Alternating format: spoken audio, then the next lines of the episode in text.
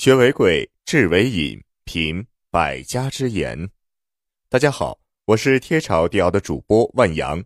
今天分享的文章是：人生两大凶德，千万要戒掉。微信搜索关注“贴朝帝尧大课堂”，免费进群组队学习。二零一九，用学习的姿态步入状态。咸丰八年，曾国藩给国权的信中说。古来言凶德，治败者曰两端，曰长傲，曰多言。但诛之不孝，曰傲，曰弃讼，即多言也。历官民工举亲，多以此二端败家丧生。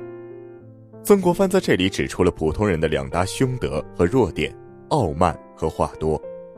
某种程度上说，年轻的曾国藩犯过傲慢和多言的错误。但他都能在事后认真反省改正，最终成就了自己的人格。所以曾国藩说：“凶德致败者，是他从人生经验中总结出来的宝贵训诫。傲，败亡之道。人一旦有了傲的心，必然会在各个方面放松警惕，祸乱失败也必然接踵而至。傲是自取灭亡之道，所以古人说骄功必败。在西方。莎士比亚也曾说过：“一个骄傲的人，结果总是在骄傲里毁灭了自己；一个高傲的人，必然不能容忍别人，无法处理好人际关系。”王阳明说：“故为子而傲，必不能孝；为弟而傲，必不能弟。”一个自傲傲慢的人是不会有什么人际关系、人脉的。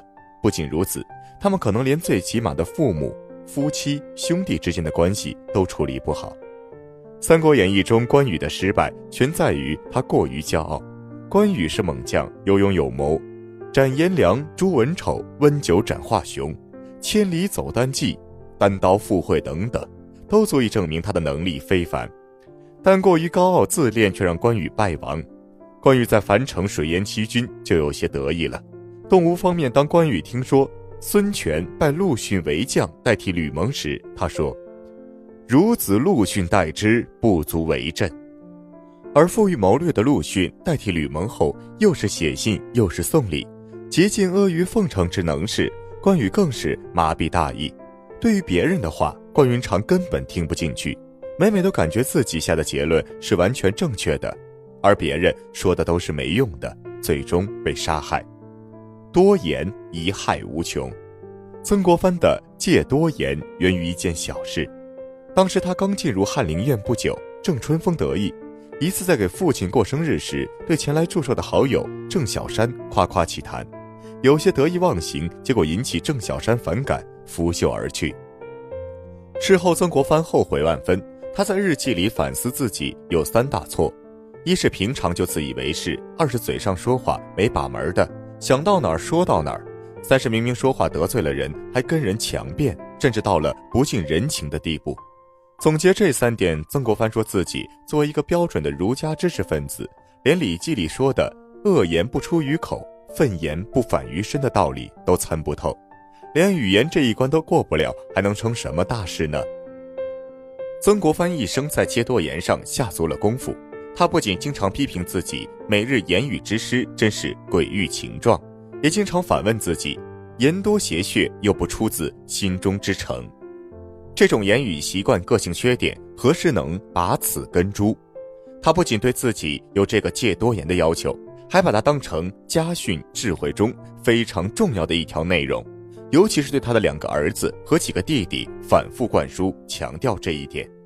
曾国藩认为，如果想用言语超过压制别人，即使胜了，别人也不会服气。为人处事上，还是应当谦逊一些为好。争吵往往没有是非可言，结果常常会意气用事。一个人牢骚太多，结局必然异色。天故而怨天，天必不许；天故而尤人，人必不服。抑郁不平之气，往往伤人害己。戒多言的本质是在面临人和事的时候，要做到自我控制，避免祸从口出，乱从口出。在本质上，这是一种临事不纠缠、少争论的行动智慧。人有教养的十个特征：守时。无论是开会赴约，有教养的人从不迟到；他们懂得，即使是无意迟到，对其他准时到场的人来说也是不尊重的表现。谈吐，有节注意，从不随便打断别人的谈话，总是先听完对方的发言，然后再去反驳或者补充对方的看法和意见。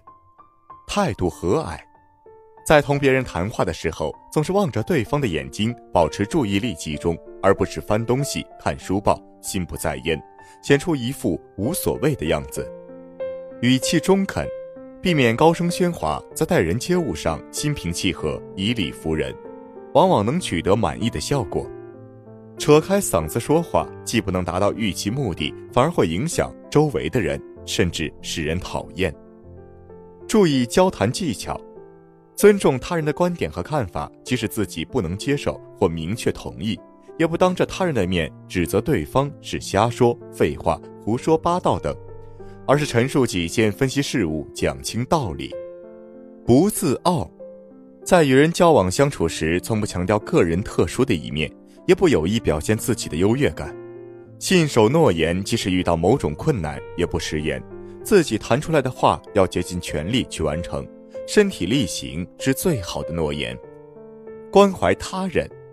不论何时何地，对妇女、儿童、上了年纪的老人，总是表现出关心，并给予最大的照顾和方便。大度，与人相处胸襟开阔，不会为一点小事情而和朋友、同事闹意见，甚至断绝来往。富有同情心，在他人遇到某种不幸时，尽量给予同情和支持。好了，文章听完了，有什么想法记得给我留言，欢迎分享给你的朋友们。我们下次见。